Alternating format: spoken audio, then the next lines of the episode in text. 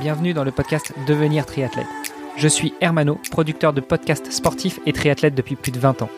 Chaque lundi, nous laissons le micro à Kylian Tanguy pour revenir sur l'actualité multisport de la semaine écoulée.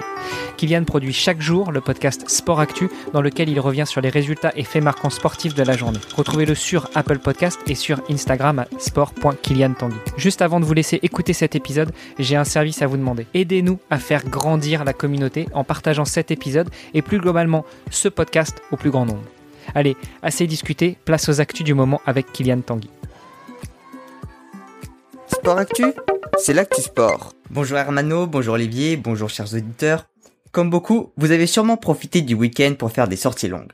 Alors difficile de suivre l'actu, mais pas de problème, c'est parti pour la séance de rattrapage, bien que le programme ait été assez léger.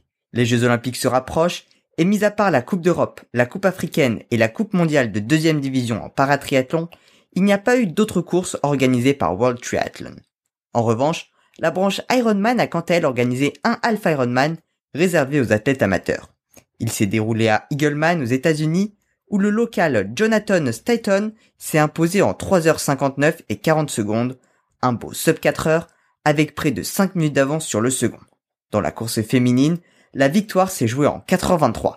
Pour ce week-end, j'aimerais également vous parler de la deuxième manche de championnat de France des clubs de duathlon qui s'est tenue samedi à Saint-Avertin avec un parcours composé de 3,5 km de course à pied, 10 km de vélo, puis 2 km de course à pied, une nouvelle fois 10 km de vélo, et enfin 2 km de course à pied, chez les hommes, c'est l'ESM Gonfreville-Lorcher qui ont été les plus rapides devant la team Noyon Triathlon et Metz Triathlon.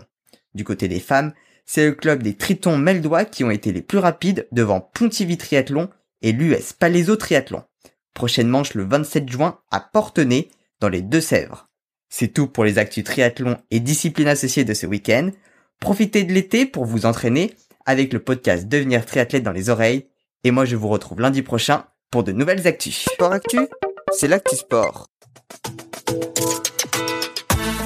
Merci d'avoir écouté cet épisode jusqu'à la fin. Si vous l'avez apprécié, venez sur le groupe Facebook pour nous laisser un commentaire et interagir avec nous. Vous nous aideriez aussi énormément en allant sur Apple Podcast pour laisser une revue 5 étoiles de préférence à ce podcast Devenir triathlète et au podcast de Kylian Tanguy Sport Actu.